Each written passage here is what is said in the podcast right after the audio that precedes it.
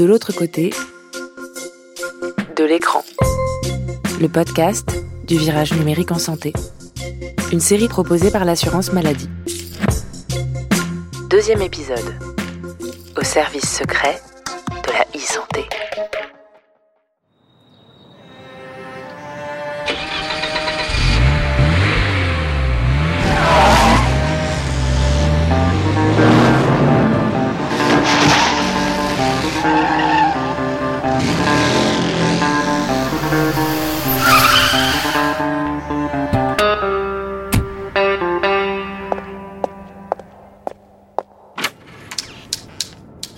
Bonjour, 10 centimes. Oh bonjour Gilles. Alors cette dernière mission? Hmm, dépaysante et explosive. Ah, sacré Gilles. Il est là? Il vous attend, comme d'habitude. Formidable. Dans l'épisode précédent, on a vu comment le virage du numérique en santé en France avait permis la création d'une politique coordonnée du numérique en santé, qui vise à faire communiquer entre les acteurs et surtout à mettre les patients au centre du système de soins. Mais qu'est-ce que cette nouvelle approche change dans la façon dont on soigne et dont on est soigné? C'est ce qu'on va explorer dans ce deuxième épisode. Ah, bonjour, commandeur. Entrez. Bonjour M. Alors, cette mission? Comme d'habitude. Sacré Gilles. Gilles, je ne vais pas y aller par quatre chemins. Dites-moi plus. Naturellement, vous avez entendu parler du numérique. Hmm. Il s'agit, pour notre organisation, l'assurance maladie, d'agir en plusieurs phases. Mhm. Vous vous souvenez du patient? Nous nous sommes trop éloignés. Ramenez-le au centre. Je pars seul? Non, bien sûr. Q va vous suivre à distance. Parfait. Gilles, Oui? Bonne chance. Merci. Mettre le patient au centre du système de soins n'est pas une idée nouvelle. En France, l'idée que le patient doit être impliqué et actif dans le parcours de soins émerge dans les années 90. Face au ravage de l'épidémie de sida, des malades s'organisent et réclament de nouveaux droits. Ils veulent être mieux informés, plus écoutés, voire consultés dans la mise en place des politiques de santé publique. C'est le début de ce qu'on appelle la démocratie en santé.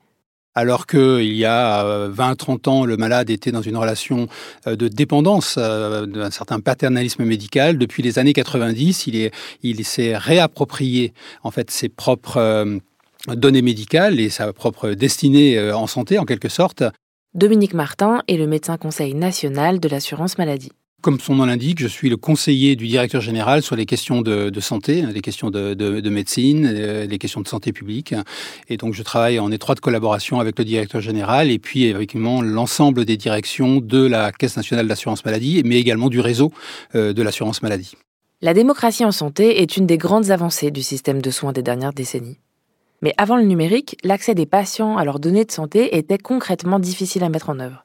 Donc à la fin des années 90, la question de l'accès euh, au dossier médical s'est posée, les, patients disant mais ce sont nos données de santé, ce ne sont pas les données des professionnels de santé, ce sont les nôtres et le professionnel n'en est que le dépositaire en quelque sorte. Et donc il y a eu un, un, débat qui a été un débat très très vif et les professionnels de santé ont assez fortement résisté à l'époque, à la fin des années 90 jusqu'au tout début des années 2000. Et la préparation de la loi sur les droits des malades a, donné lieu à des débats très, très forts sur cette question-là de l'accès au dossier médical.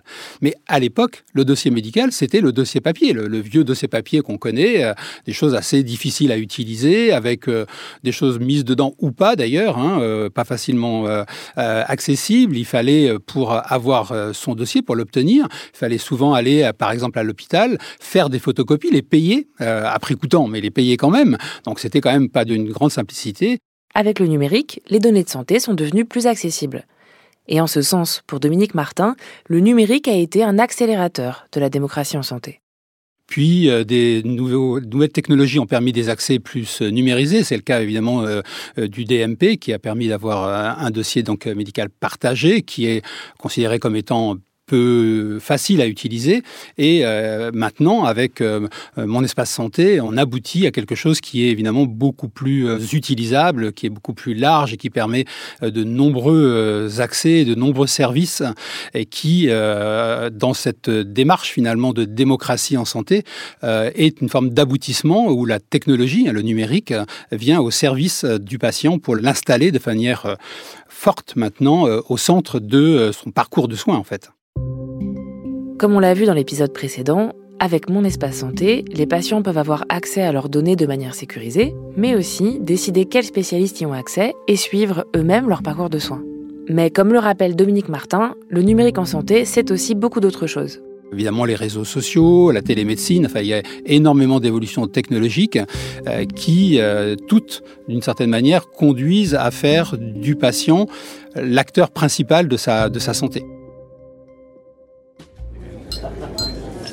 Bonsoir, monsieur. Bonsoir. Qu'est-ce qui vous ferait plaisir? Un goyave orange, s'il vous plaît. Au shaker, pas à la cuillère. Tout de suite. Monsieur? Bond. Gilles. Bond. Gilles, vous me recevez? 5 sur 5, Q. Et mes félicitations pour cette nouvelle technologie. Cacher l'oreillette dans la moustache, c'est du génie. Nous avons très peu de temps, Gilles. Il faut absolument que vous identifiez vos contacts lors de cette cocktail party. Tout doux, Q, tout doux. Après, il sera trop tard. Je sais que cette histoire de numérique vous fait stresser, mais une fois que j'aurai récupéré les données sécurisées, on s'assiera tous autour d'une table et on en discutera calmement. D'ailleurs, je vous laisse, j'ai une paire de rois qui m'attend. Bonne chance, Gilles. Roger. Quand on pense numérique en santé, on imagine parfois des robots chirurgiens ou des consultations de télémédecine. Mais la e-santé, comme on l'appelle aussi, prend bien d'autres formes, moins spectaculaires mais tout aussi utiles. C'est ce qu'explique Stéphane Oustric, médecin à Toulouse et délégué général aux données de santé et au numérique auprès de l'Ordre des médecins. Aujourd'hui, le numérique est présent dans l'activité quotidienne des médecins à plusieurs niveaux. D'abord par les différents logiciels, dont les outils qu'ils utilisent au quotidien avec leurs patients, logiciels métiers, logiciels d'application pour les prescriptions, mais aussi sites internet dédiés aux recommandations de bonnes pratiques, aux recommandations des agences ou des institutions, ou euh, des sites dédiés à améliorer euh, les éléments euh, des consultations au quotidien. Secondement, c'est utilisé à travers des plateaux techniques qui utilisent déjà l'intelligence artificielle qu'ils le sachent ou qu'ils ne le sachent pas, mais qui doivent faciliter l'exercice de leurs compétences. Un plateau technique, c'est l'ensemble des installations, appareils et dispositifs médicaux qui permettent de diagnostiquer et traiter des patients. Par exemple, un bloc opératoire, une salle d'accouchement, une salle d'anesthésie ou un site d'imagerie médicale. Avec les progrès de la technique médicale et du numérique, les plateaux techniques prennent de plus en plus d'importance dans les établissements de santé. Mais comme dans d'autres domaines, la révolution numérique suscite chez les médecins des enthousiasmes comme des inquiétudes. Les professionnels ont, ont, plusieurs attitudes dans le numérique ou dans tout ce que l'on entend autour de ce virage euh, numérique, le ségur numérique, tous ces mots, un peu, ils se posent beaucoup de questions, légitimement. Beaucoup sont plutôt en avance dans cette stratégie de construction euh, de l'apport du, numérique dans, dans la santé. D'autres sont totalement le pied sur le frein en disant euh, ben moi je vais finir ma carrière et je vais essayer de passer entre les gouttes. Et puis d'autres euh, se disent ben, euh, foncièrement c'est pas une remise en cause, c'est foncièrement quelque chose qui doit être bénéfique pour le patient. Et donc, je dois pouvoir me l'approprier. C'est aussi ce qu'explique Dominique Martin. Le partage des informations permet de mieux suivre les patients, d'éviter les ruptures de soins ou les examens redondants. Parfois, le, patient, d'une certaine manière, échappait au médecin traitant. Il allait à l'hôpital, le médecin le savait à peine. euh, Il y avait une lettre ou pas à la sortie de, l'hôpital. Euh, En gros, c'était assez frustrant finalement comme, comme échange. Aujourd'hui, avec mon espace santé et surtout demain avec évidemment euh, son développement, eh bien, tout ça sera dans un, espace partagé et il y, aura une véritable continuité. Il est évident que si j'ai dans un espace euh, dédié euh, l'ensemble des informations euh, qui concernent mon patient, bah, je le prendrai mieux en charge et donc du coup je lui rendrai évidemment le meilleur service qui soit. Outre le dépistage et le traitement ponctuel, les outils numériques peuvent aussi aider le système de santé à répondre aux défis contemporains. En France, avec le vieillissement de la population et l'augmentation de l'espérance de vie, on assiste à une augmentation nette des maladies chroniques, comme les maladies cardiovasculaires, le diabète, l'arthrite ou encore l'hypertension artérielle. Et ces maladies demandent une prise en charge particulière. L'enjeu des pathologies chroniques, hein, c'est euh, à la différence des maladies aiguës, c'est pas la guérison immédiate. L'enjeu, c'est la qualité de vie pendant toute la durée euh, de, de ma vie, puisque la plupart du temps, euh, je, je, je vivrai le reste de ma vie avec cette pathologie. hein. Si j'ai une insuffisance cardiaque, je garderai une insuffisance cardiaque. Si j'ai un diabète, je garderai un diabète. Mais je peux bien vivre avec un diabète à condition d'avoir un bon suivi suffisamment coordonnée. C'est trop tard, Mister Bond Avec mes virus, j'ai déjà infecté l'ensemble du corps humain. Il ne vous en reste plus pour très longtemps. Adieu C'est ce que tu crois, Chronix. Mais tu vas vite déchanter. Ça fait longtemps qu'on te suit et nous avons pu prévoir l'ensemble de tes mouvements. Autrement dit, c'est toi qui es foutu. Pour rétablir un confort de vie quand on a une maladie chronique, il faut souvent faire appel à plusieurs spécialistes. Vous avez euh, un diabète, par exemple, vous pouvez avoir besoin euh, évidemment de votre médecin traitant, éventuellement d'un diabétologue, euh, éventuellement d'un cardiologue, mais aussi d'un podologue, puisqu'il y a des problèmes au niveau des, pieds, d'un kinésithérapeute éventuellement, donc d'un infirmier si vous avez des injections d'insuline par exemple et que vous ne pouvez pas vous les faire vous-même. Et donc ce caractère de prise en charge pluriprofessionnelle est important dans le domaine des maladies chroniques. Et l'espace numérique hein, permet le partage des informations, parce qu'on voit bien à partir du moment où vous avez vous décidé évidemment de quelles informations étaient dans, dans, votre espace euh, santé, euh, le partage de ces informations entre les différents professionnels permet évidemment euh, d'améliorer de manière considérable et de, vraiment d'objectiver en fait votre parcours, hein, puisque un diabétique c'est une sorte de, parcours de, de, soins, hein, c'est même parfois un parcours d'obstacles. Par la grande peste noire Peut-être que cette fois tu crois m'avoir battu. Mais c'est que tu ne sais pas. C'est que je reviens à chaque fois plus fort. Vous n'en avez pas fini avec moi, Gilles Bond Oh si, on sait tout ça, Chronix. Et grâce à la e-santé.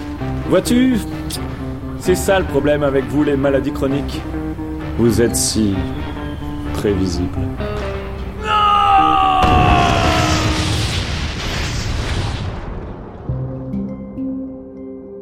Autre défi auquel le numérique peut apporter des réponses, les déserts médicaux en France. Parmi les solutions proposées par l'assurance maladie, comme l'exercice coordonné ou le recrutement d'assistants médicaux pour libérer du temps médical, on trouve aussi le recours à la téléconsultation, une consultation à distance en visio avec un spécialiste. Bien encadrée, explique Dominique Martin, la téléconsultation peut être un outil précieux. Aujourd'hui, on sait qu'on a des problématiques de, déserts médicaux et euh, une, bonne organisation entre euh, un médecin traitant et éventuellement un accès par la télémédecine, par exemple, à des médecins spécialistes de façon euh, organisée est un élément tout à fait fondamental. C'est difficile de trouver un neurologue, c'est difficile de trouver un dermatologue, c'est difficile de trouver un ophtalmo.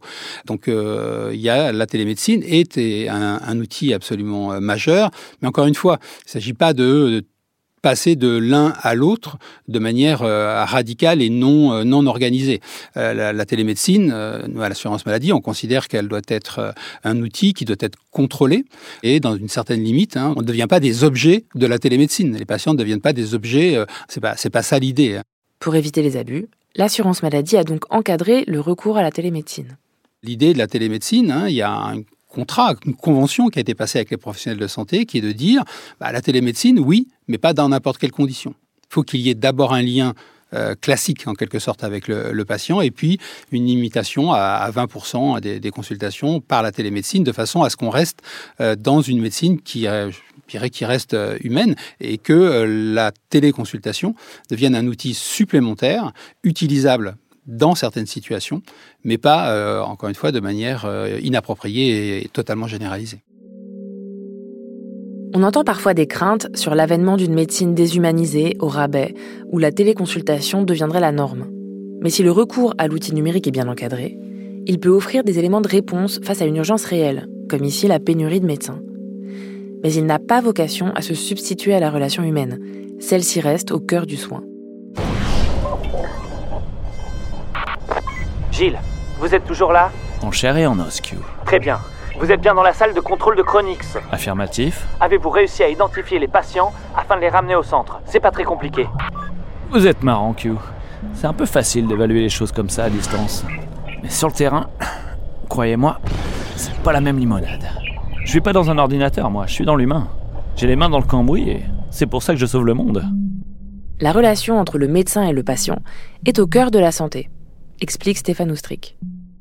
Alors la relation entre un médecin et un patient, elle, elle doit être choisie avant tout par le patient. C'est lui qui a le libre choix de son médecin et de son établissement, quel que soit le soin auquel euh, euh, il, il aspire. C'est une relation réciproque de confiance. On ne peut pas ne pas euh, être, en tout cas pour les praticiens, dans une obligation de réciprocité, de confiance et de respect de la personne, parce que c'est une personne avant tout, c'est pas une pathologie.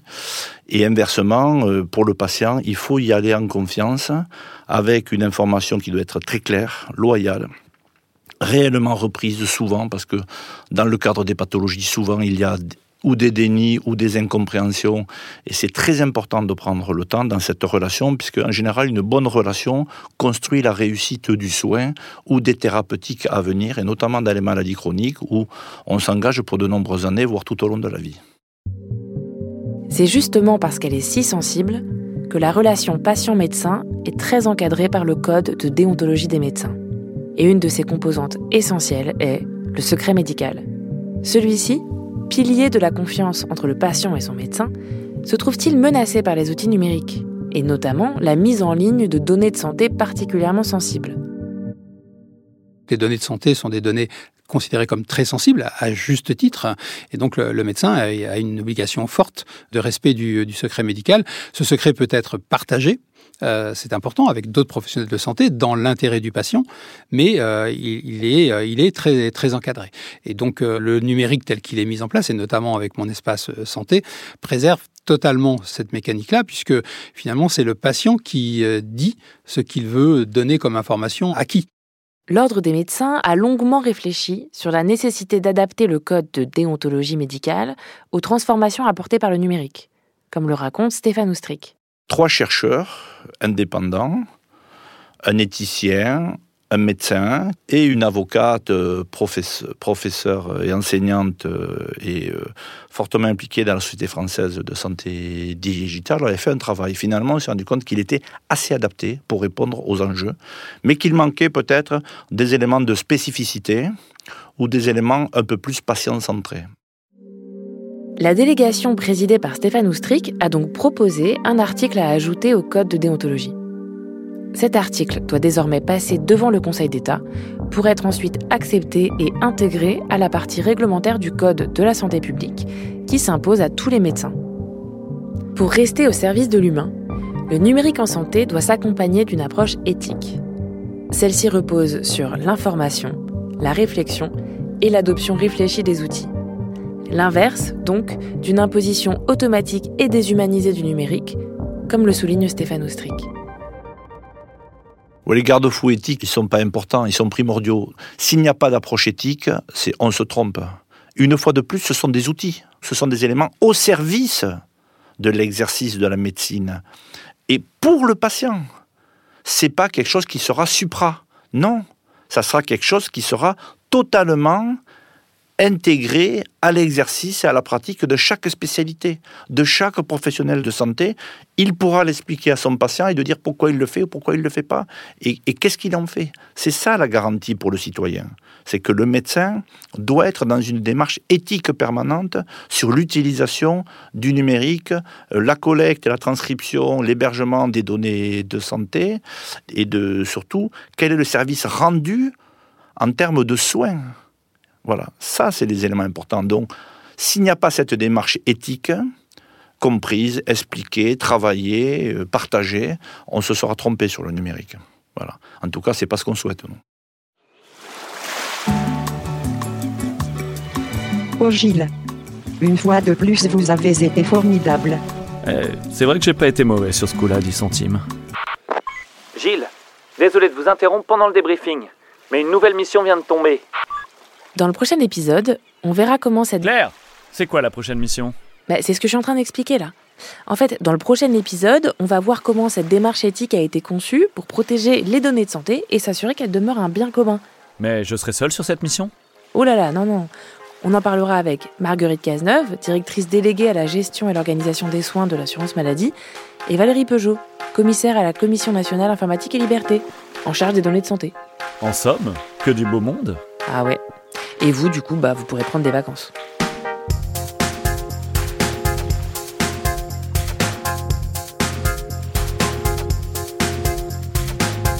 Alors, ce goyave orange Ah bah l'orange, ça change tout. C'est pas mal du tout.